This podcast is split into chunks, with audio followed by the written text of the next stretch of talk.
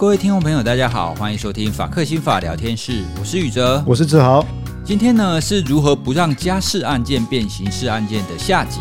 听众朋友，如果你没有听过上集的话，推荐你可以先去听听上集，然后接下来再来听我们这一集的讨论。好，那我们上一集的最后，我们有提到很多家事案件的冲突会越来越严重，主要来自于情绪跟自我觉察。我们先来回顾一下上一集最后志豪律师所讲的话。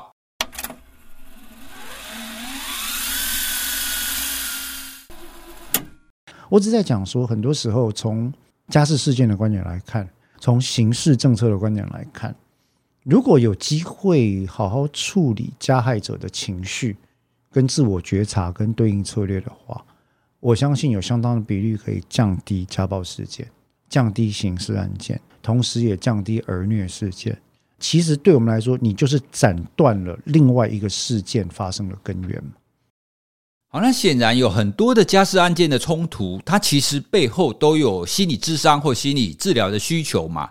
那志豪，你会建议你的当事人去寻找心理师的协助吗？因为这样应该会对家事案件的处理比较有帮助吧？我认为有必要，我认为有必要这样做哈。就是说，当然除了我这边自己在会谈的过程或者咨询的过程会讨论这些事情之外，如果我真的觉得这个当事人其实有情绪方面的困扰，而且这个困扰是相当症结的话，我会跟他讲说，你可能要寻求心理师的协助。嗯，哦，这个心理师必须是一个你可以信赖的人，也可以跟我们一起 co work 的人。我觉得这是重要的。为什么？因为很多时候，你或者对方的恨意，假设已经演变成恨意或者是愤怒的阶段的时候啊，他不可能隔夜就消融掉，他需要一点时间排遣或排解。那这些排遣或排解呢？因为我们毕竟是律师，虽然我有心理专业，我也只能够额外花百分之二十到三十的时间讨论你的心理的问题。那或许给你一点参考性的建议。真正心理层面或情绪疾患面的问题，还是必须要找心理师或精神精神专科医师处理，我觉得会比较好。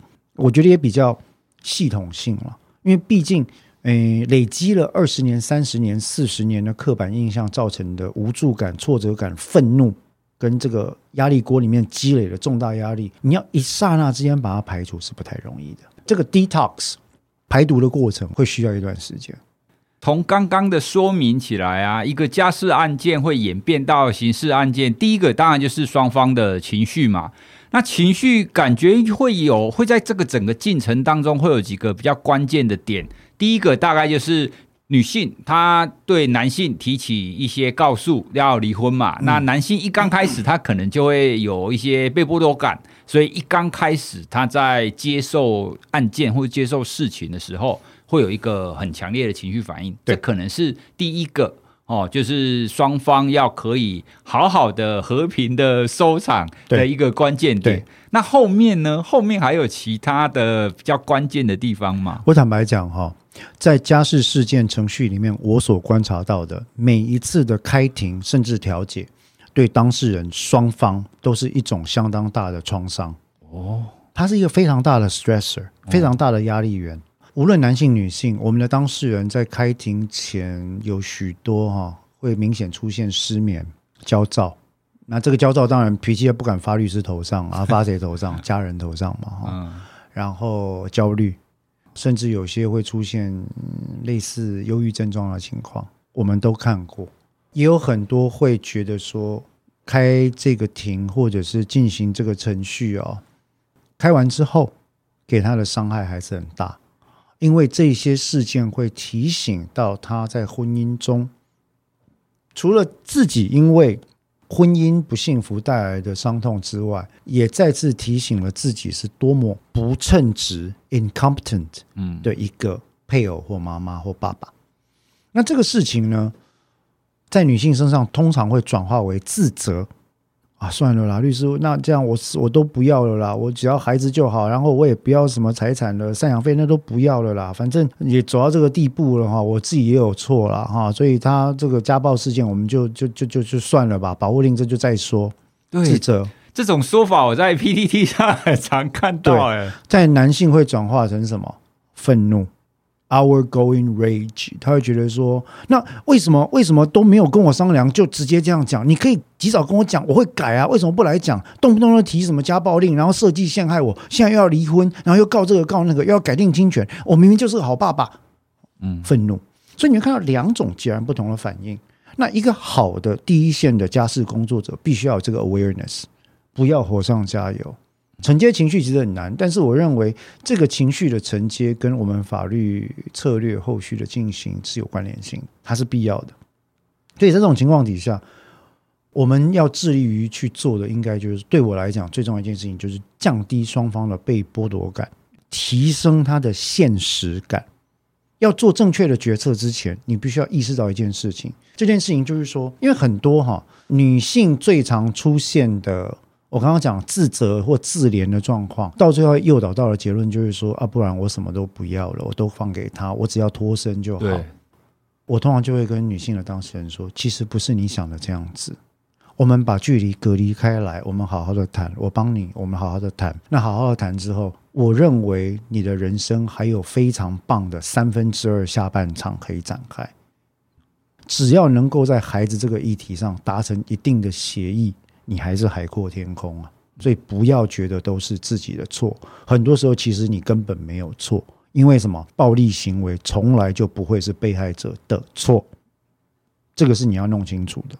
那对于男性，我通常会讲的情况就是说，我除了会分析的状况之外，我会跟他讲说，当务之急是什么呢？你的功课跟我的功课不一样，我的功课是法律策略，你的功课是什么？是情绪跟认知策略。你要想办法觉察你的挫折感跟愤怒在哪里。你要想办法，不要用极端的方式来处理问题。你要想办法回避冲突，不是叫你逃。你想要说逃也没关系，但是我要跟你讲，回避冲突是因为我怕伤到你那脆弱的男性自尊，对不对？什么叫回避冲突呢？你看到了前方有冲突的可能性的时候，这时候或许你应该觉察到，提醒自己的策略是说：OK。快到我的红线了，所以你讲出来。呃，我觉得这个讨论这样下去哈，会有不欢而散的情况。所以呢，我们今天先终止在这里，下一次我们再讨论、再谈，或者透过律师谈。嗯，请你的律师跟我的律师联络啊，然后我们理性的写出哪些是我要的理由是什么，以及为孩子的好或不好这三栏。你就会发现，他可以有一个在他的这个挫折感或被剥夺感降低的同时，因为有 buffer zone 出来了，他的现实感会稍微增高。然后我们就会跟他讲，家事法院的行情是怎么样，家事程序要走多久，你接下来要做什么事情。所以很多时候，我们自己做出来的协议，比起你去请法院告要来得快。你再去告啊，告改定侵权呐，改定会面探视交往方案啦，请家教官到场，请社工到场，然后你还要这边考虑，你要不要演戏给家教官看？他要不要演戏给家教官看？我说那个都多了啦，对孩子也没有好处了。我也不想教你那些奇奇怪怪的招数，不要走那种路线。为什么？人生是你的，一样啊。你离开这段婚姻，你还有三分之二的人生好好的走，对不对？你还是孩子的爸爸，对不对？没有必要走极端路线。呃，我常给男性当事人的策略是哦，放一张小孩在两岁左右的照片在他的钱包里面。我其实觉得这个对于 softening 就是软化他的 rage 爆发的狂怒这件事其实蛮有效的。然后我会跟他讲说，我宁可你来跟我咨商的咨询的时候哭啊。或者你找个地方跟心理师讲的时候，表露你的情绪，我都不要你觉得自己好像是一个坚不可摧的的的这个无敌超人一样哈，你什么东西都要自己承受，哭出来比较好。男生要多哭，要常哭，要尽量哭。啊，如果那些说什么男生哭了是什么样的人，叫他去吃大便没关系。所以我儿子哭的时候，我都很开心，没关系，哭出来，生气吼出来没关系。情绪为什么？这跟男性的情绪的发展历程有关了。男性的情绪通常是一阵的，所以当他一次爆发出来的时候，不管他是以任何形式抒发，他都要被抒发。但抒发完之后，你会发现这阵情绪的动能消耗掉了，他会回到暂时可以理性思考的方式。所以很多时候来我事务所的当事人，如果是男性，他真的真的很愤怒的时候，你要哭，我会鼓励你哭。我们有很安静的地方，可以让你尽量的痛哭，没关系。你要骂，我可以尽量让你骂这件事情，大吼都没关系。像感觉你的事务所要有一间隔音室啊，隔隔音还不错，还不错。哎，你要在那边写痛哭室，然后 然后如果需要放声大叫的啦、大哭啊，进去里面，还有另外一间是拳击室，你如果要打人的，里面就有一个沙包给你打，对，会有那个咏春的那个木人，然后就去那边打。对，所以其实我只想讲说，很多人不理解家事事件到情绪事件的演变之路，但是，嗯，我们处理了这么多事件。甚至双方抢小孩的也在所多有哈，上演攻防战的。那我常常会讲一件事，就是说，我们只要能够好好的处理情绪，我们就能够好好的处理法律，我们就能够好好的还给当事人他们本来应该有的人生。嗯，尤其是小孩子，那我们就能够预防未来犯罪事件的发生，就是蝴蝶效应嘛。基本上，一个孩子的童年稳定性跟安全性做好了，那这个孩子长大其实就是一个。很 OK 的人啊，啊，几率就变高了。我们前几次其实也略略提过像李鸿基那样的事件。我其实想讲哦，家庭其实是一个压力非常大的来源，你知道吗？单位来源在家庭里面，因为大家给家庭赋予了过多戏剧化、浪漫化、非现实化的想象，以至于我们忽略了柴米油盐酱醋茶对于感情的抹煞能力可以有多大。学过的人，他就可以用比较幽默的方式来面对。一开始不懂的人，经历一两次的创伤之后，如果有机会自我觉察并修正行为策略的话，还是有机会。可是，一直没有办法觉察的人，就只能走向破毁之路，这是很可惜的。我觉得大部分家事案件不用走到这种地步了。然后有一种说法是很喜欢把什么。家事案件的双方有没有念书跟教育程度跟这个关系扯在一起？我跟你讲啊，巨哲，我认为教育程度跟家事事件能不能好好处理，其实一点关系都没有。哦，书念的比较多的人啊，博士啊，外国的博士啊，家财万贯的人来找我，那也多了。家事事件哈，处理起来不见得 有教育程度不如他的人那么理性。相反的，我遇到过非常多的当事人，那种想要弄死对方的，都是高等教育、家财万贯。他们可能看很多戏剧，哎，当韩剧打嘛，哈，当这个呃婚词离曲这样来打哈，就大家来这样子把对方弄死。所以我想讲，就是说家事事件这类事件，其实它是有好的处理方式的。不是每个案件都要演变成像李鸿基那样。我们讲民国九十五年那个案子哈，其实后来在判决的大概就一百零一一百零四年到一百零五年之间的判决。那那个判决其实我曾经讲过好几次，我是不吝啬要再讲一遍。最高法院那个判决是我看过最恶劣的判决之一啊！他落井下石的判决，莫此之谓也，就是这这是我看过最糟糕的一个判决哈。加害者的行为固然应该予以谴责。被害者固然应该受到法律正义的保护，权益要受到伸张，但是这个判决完全不去思索加害背后的脉络、社会政策对于加害者的刑塑、社会刻板印象以及精神障碍对加害者在这个过程里面是怎么做工、怎么处理他、刑塑他的。他只知道事情出来之后要去污名化这个人。我认为这是一种为了凸显自己的道德高度。无视其他人也是生命的做法，所以这件事情，我每次只要去讲，我在想，我有生之年办家事事件，或者是做家事亲子演讲，见一次我就讲一次。嗯，李鸿基这件案子，我真的是看一次我就讲一次。我真的觉得这个案子，其实它的，它同时凸显了台湾男性哈，在这种华人文化社会架构底下的，不能说弱势哦，我说男性是弱势，有很多人会反弹，但是在情感教育上跟社会的通念上，男性确实是有遭到一些比较特殊的对待，这些对待对于他们的发育没有什么好处，这个是事实的状况啊。刚刚我们这样谈起来啊，就是在这种家事案件里面，它会有几个情绪的冲突点。当然，一刚开始会有一个嘛。那接下来你刚刚有提到，在每一次的开庭，它对双方可能都会是一个冲突点，对双方可能都会是一个创伤的记忆。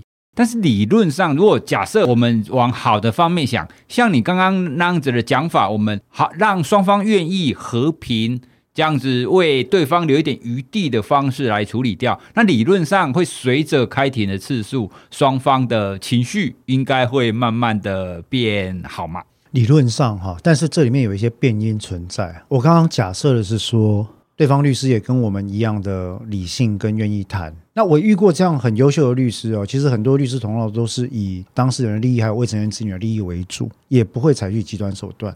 但是我也知道。不乏有人采取极端手段。所谓极端手段是什么呢？例如说，我刚刚有提到一个行为模式嘛，家事事件或者家庭暴力事件的女性被害者，或者是怀疑自己有被害经历的女性，会在一开始早期就去咨询，这可能性比较高。我就曾经听闻过。后来也得到了当事人的印证，就是说律师教他这样做。律师教他怎么做呢？律师教他哈去拿证据，怎么拿证据呢？带着录音笔去捅对方的痛点，故意要戳他，然后让他爆炸。对啊，因为有一些律师哈，我们曾经提过这件事，有一些同道他会为了办案件方便。所有案件都是证据嘛，对不对？对，没有举证，你就什么都做不成嘛。所以我理解有一些啊，我相信是非常少数的律师会唆使他的当事人，在过去有过吵架的经验了嘛，哈。那下一次如果说要发作的时候呢，你就带个录音笔啊，然后对方如果讲什么话就把它录下来。那甚至呢。我想在婚姻里面，应该没有人比配偶更了解彼此的痛点跟 地雷区在哪里啊。所以呢，如果说你知道的话，为了财政方便哦，你就让对方发个脾气，把它录下来。录完之后呢，有摔东西或什么东西的话，你就赶快呃存证，然后打电话叫警察到现场。那要做什么呢？依照家庭暴力防治法，他要申请紧急保护令。那你说到现场的这这样做的做法哈，坦白说。我认为是一个非常严重的双面刃。双面刃的意思就是说，第一个哈，该不该这样做？我的想法很简单：如果确实有法定的肢体暴力、言语暴力或情绪暴力的行为存在的时候，这样的做法是合理的，收集证据也是合理的，这是第一个。但是第二个情况，如果你是单纯为了家庭暴力防治法的法定目的以外，的目的来做家庭暴力防治行为的挑唆以及进一步搜证的话，白话什么意思呢？有些人会教当事人说：“啊，你要离婚嘛？我跟你讲，离婚怎么样一定会成呢？嗯，拿保护令多半都会成。啊，你要怎么拿保护令呢？对方生气，你录下来，最好是对方摔碗摔盘子，哦，然后那个盘子碗还不小心溅到你，就我就曾经听过这种一条龙的做法。”他们就是教当事人说：“你去让对方生气，然后你摔个碗，然后对方可能就开始狂摔，对不对？哈，或者你摔对方最爱的 PS Five 空气清净机。哈，男性的自尊非常脆弱，所以讲到这些东西的时候，他就会暴怒。那他的愤怒、他的挫折，会用一种愤怒的方式表达。你这稍微刺一下，其实他很可能就发作了。嗯，他只要摔东西，到交警察到现场，那因为警察到现场，基本上他也是完全不知道该怎么处理的状况嘛。我怎么知道你们到底什么？所以。通常我听到家暴保护令在第一线现场的警察同仁，有时候会跟我吐苦水。他说：“律师啊，拜托一下，你们可不可以互相沟通一下，不要叫当事人没事就告家暴？”我说：“哎，警官这样讲有误会哦，告家暴的我相信百分之九十都是真的有事。但他们的苦水就在于说，他发现有些情况啊，呃，到了现场，有一方是好整以暇的，拿着录音笔在等他们，那他们自己也会怀疑，但要不要办？”不能不办呐、啊，对啊，啊，不能不办嘛。那这种情况底下，男生通常是噗噗跳，大吼大叫。那当然，到场的警官就反感嘛，就是说，哎，先生你保持冷静好不好？他说我没有做，怎么样怎么样？我说你没有做，你跟法官讲啊，你也可以告对方家暴，如果有的话啊，都来做笔录啊。我们又分不清楚谁有做谁没有做，我们只能搜证，嗯，跟帮你们做笔录移送，就这样而已。啊，所以男性的被剥夺感这个关卡会浮现。这个被剥夺感，始至于他的一种，我们过往的行为互动策略都是这样，为什么今天就突然产生了不可预测的结果？而且这个结果是让我认为对我极不公平的结果。他有被误解的感觉，他有受到不公对待的感觉，而这个就是被剥夺感的起源。当这个感觉在整个家事事件中发生，并且存续累积的时候，压力锅的压力会越来越大。到最后他会选择自伤伤人的方式来处理这件事。所以我们在讨论家事司法心理学的时候，面对 confrontation 跟 conflict，面对对峙哈对峙跟对峙，以及面对种种冲突的处理，我们受到心理学者受到的第一训练是 de-escalation，降低压力层级，而不是升高压力层级。你不要提油去救火啊，各位啊，拜托一下啊，不管是第一线处理的社工、警察、呃律师或任何人。到第一线，你不要提油救火，意思不是叫你该办的不要办，该受理的不要受理，绝对不可以这样子。但是我说的是什么？不要去让整个情况发展的更糟糕。那我们要做的是 de-escalation，就是说如何让压力的形式慢慢的降低。这个关键就在于让被剥夺感慢慢的滑下来，不要让他觉得说都没有人听我讲话。都没有人理解我，我被全世界误会。我明明就不是一个家暴犯，刚刚那个是我不小心失手，但不知道是真的失手还是假的失手，不知道证据来查嘛哈。但是至少要确保不要让被剥夺感跟情绪升得太高。为什么？这对另外一方的当事人是不利的，所以我才讲说哈，挑唆当事人使用这种策略的司法人员，我认为是不对的。嗯，这种做法是不恰当，甚至可能是违法的。至少是违反律师法了。对啊，这样整个听起来，在家事案件当中，可不可以让整个案件用最理想、最和平的方式结束？感觉关键还是心理学议题耶，完全是心理学议题啊！可是，在台湾几乎没有人在讨论家事司法心理学啊。嗯，对啊，绝大部分的律师都帮你说，我家事律师专长，然后去都给你一些，我觉得啊，有时候是蛮过激的策略。而这里面当事人的精神跟心理需求是够的，是需要照顾的。嗯，另外问题是哦，我们也必须注意到一个状况：家事事件法在台湾哦，诚意过高，过于理想化，跟实务走的过于严苛哈，过于公式化或形式化，这个分歧是非常危险。为什么说诚意过高呢？家事事件法在台湾其实很多是，我就直说了啊，参考了日本了。嗯，日本在法律上有点像台湾的半个宗主国哈。就是说，我们很多法律是参考日本的。对，但是家事事件法现在其实也是当时立法的时候大量参考了日本，那引进了非常多先进的理念，which is very good，理念先进很好。但是我最怕的就是理念先进啊，实物落后。很不幸的是，我们在家事法的实务上，到今天为止，不管是律师、法官、社工、家调官、调委。程序代理人、辅佐人这些专业人员，在心理学方面以及降低剥夺感的对应策略方面所受到的训练，坦白说都相对是少的。另外一个问题是，对于心理跟行为科学上已经累积在家事司法心理学的证据、理论跟著作，他的觉察度跟肯认度是非常低的。就他不认这种证据了，嗯啊，举例来讲，哎，最近两年的好一点。我们在家事司司法心理学常谈一个问题，叫做 PAS（Parental Alienation Syndrome），就是单方的亲职会刻意的离间孩子跟另外一方之间的感情。哇，今天啊，为什么？很简单啊，有很多人要监护权，不是为了我要监护权，而是为了我要让你痛苦，不要让你得到。好，第一个心态，我就是让你拿不到。第二个心态，我比你是一个更好的孩子，孩子跟着我才有前途，你就是个废材。第三个心态，我认为你根本是不适任或无能力的一个亲职啊，亲职配偶，parental spouse 了，我们这样讲哈。那在这种心态底下，很多人拿这个监护权哈，为了拿的方便，他就会走 shortcut。这个 shortcut 就是什么呢？因为基本上来讲，依照家事事件法，我们在询问、在做一个有关于监护权最后的归属的时候，我们还是需要听当事人的看法，就不是成人啊，未成年子女的看法很重要啊，还是很重要。只要能听，我们都希望听一下。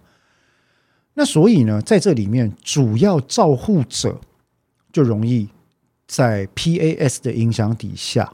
占了相当相当的主场优势，什么意思呢？例如说，那如果我是主要照护者，不管我是男是女了哈，如果我是主要照护者，那我在争取亲权，目前的监护权还是双方共有、共同监护的情况。但我目前是孩子的主要照护者，先跟我住，那我跟我的老公在诉讼当中，在这种情况底下，我可能就借由帮小朋友洗澡啦，带他上学的过程啦，想一下哦，爸爸昨天晚上又酗酒呢，听说他又发脾气了。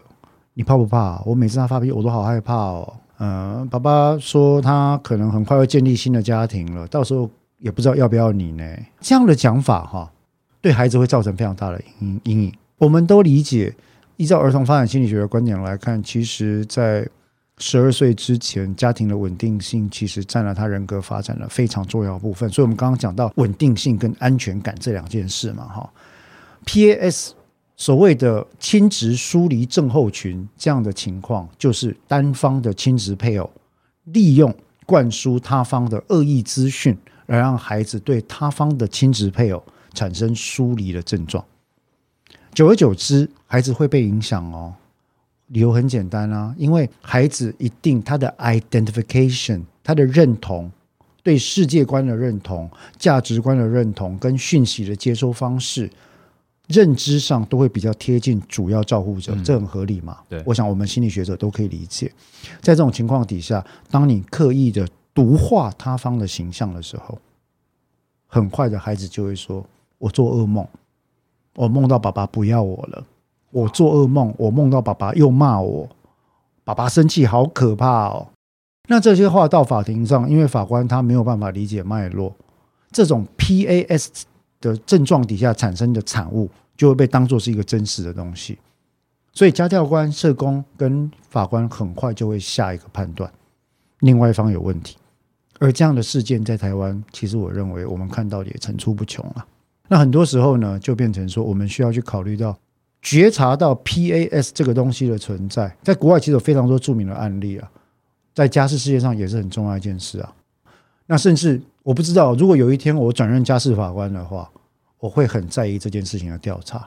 如果让我知道说有律师刻意唆使一方当事人去做这样的事情的时候，我会认为这会变成一个严重的问题。假设真的有法官发现有某一方的律师唆使做这样的事情，你能直接怎么判吗？或者是处罚他吗？没有，律师本人可以移送惩戒啊。依附惩戒啊，那这个案件本身，我就会明白在法庭上揭露我的新证，说我们得到了这样的证据，依照家教官，我们发现这个案子有 PAS 的踪迹，接下来我要委由心理学家进行鉴定。在这同时呢，这个有关于改定监护权这个事情，我本院先揭露我的新证，就是我认为你原告这边要小心一点。好，那我先给你一个 warning，不要做这样的事情，你要记得友善父母原则。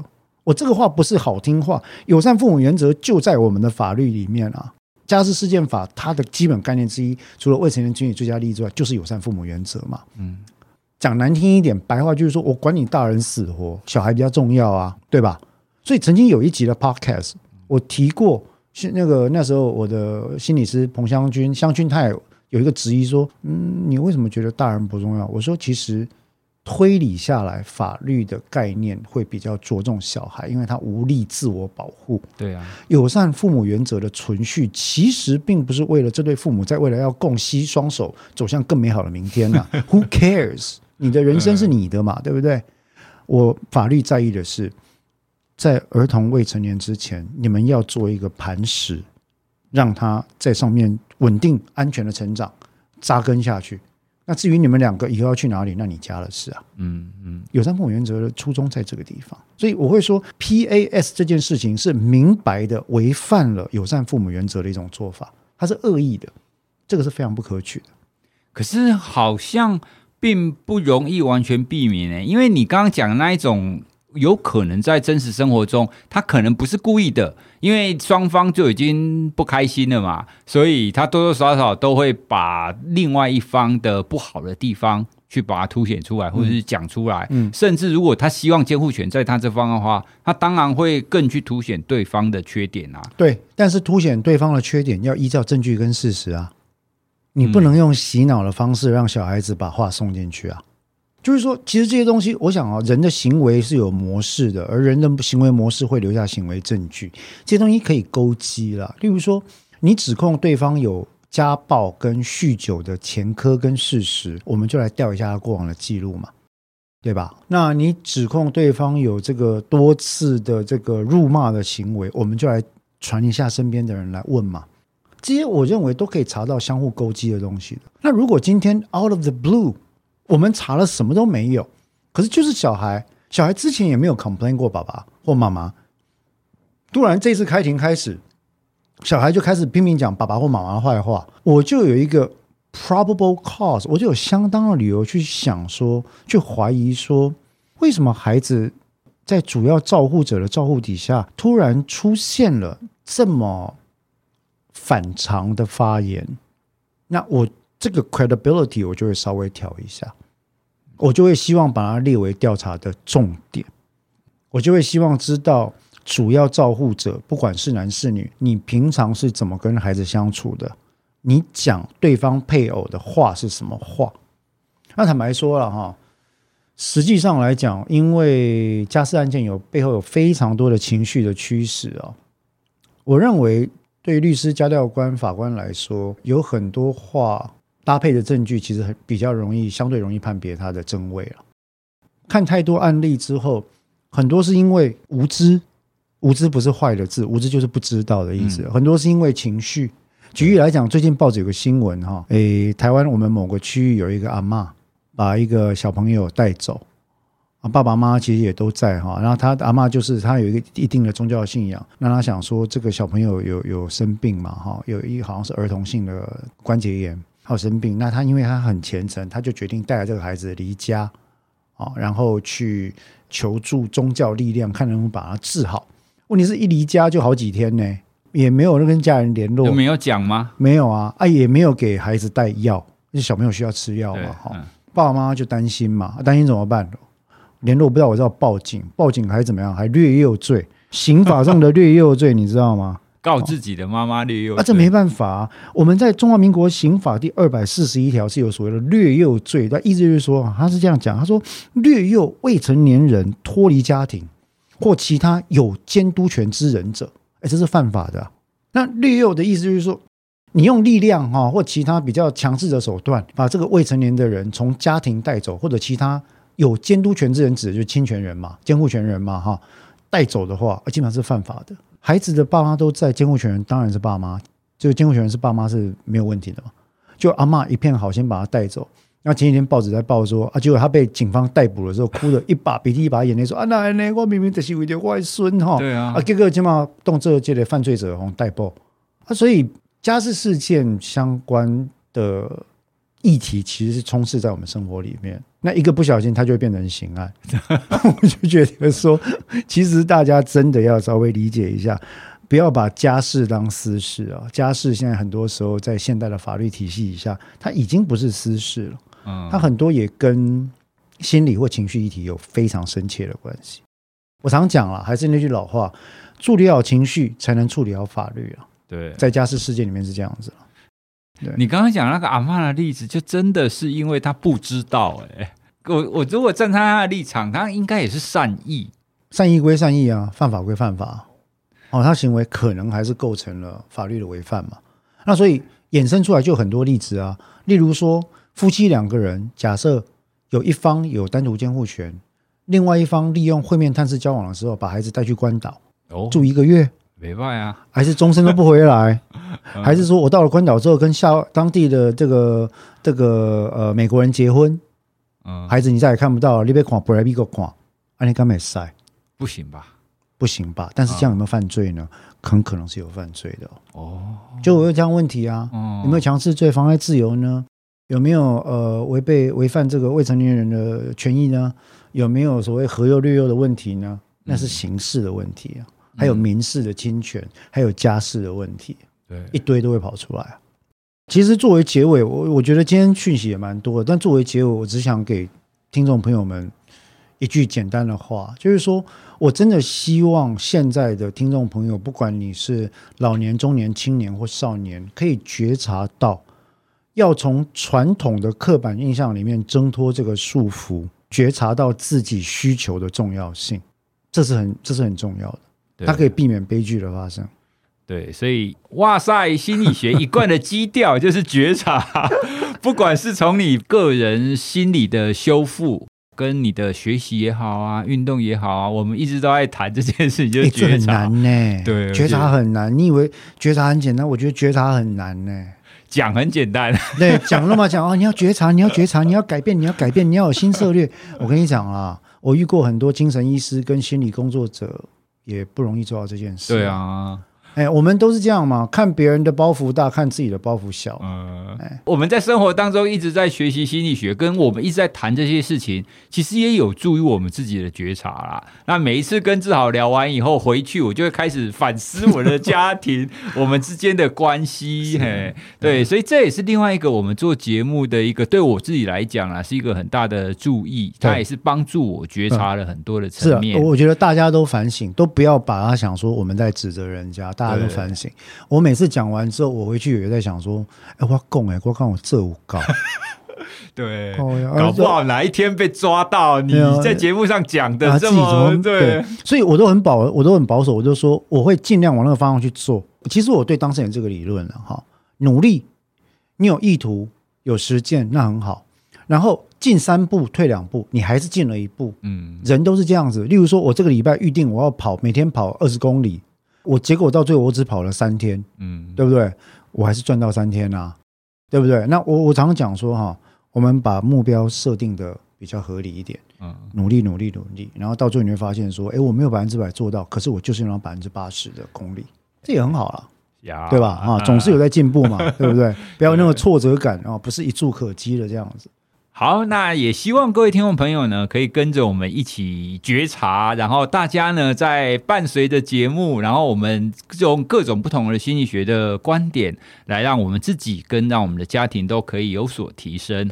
好，那我们今天的法客心法聊天室呢，就聊到这边喽。那如果听众朋友对我们这一集讨论的内容有什么想要回馈的，或者有什么问题想要跟我们聊的，都欢迎到脸书或 IG 或者是私讯给我们哦。对，那我们都会有专人在看大家的留言，那也会把大家的留言转给志豪律师跟我。是哦，好，那我们今天就聊到这里了，谢谢大家，谢谢，拜拜。拜拜。